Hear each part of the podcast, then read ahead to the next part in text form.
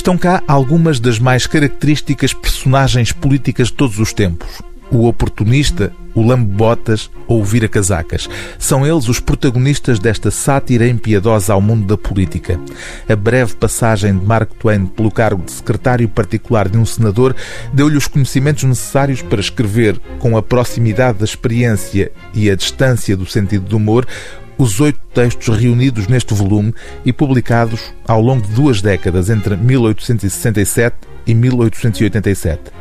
Dois dos textos têm como pretexto imediato a demissão do próprio Mark Twain, desencantado, como se explica numa nota desta edição portuguesa, com a tendência dos legisladores para a procrastinação e para se esquivarem à resolução concreta dos problemas. Chama-se o primeiro desses textos O Fim do Meu Cargo como Secretário do Governador, seguido de um outro intitulado Dos Factos que Concernem à Minha Recente Demissão e que começa assim: Demiti-me.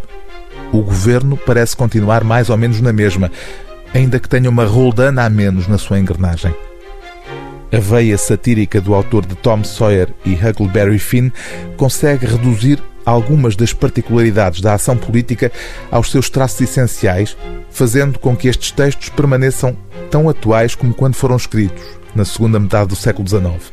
É o caso da sátira que dá título ao livro, Um Candidato Idóneo, na qual Mark Twain, de uma forma quase profética, nos apresenta um candidato à Casa Branca sem receio de assumir tudo o que tem de pior. Estou praticamente decidido a concorrer a presidente. O que o país quer é um candidato que não se deixe ferir por investigações ao seu passado, para que aos inimigos do partido seja impossível desencantar uma história que não seja já de todos conhecida. Se à partida se souber o pior acerca de um candidato, todas as tentativas de o surpreender serão derrotadas. Eu vou entrar no jogo como um livro aberto.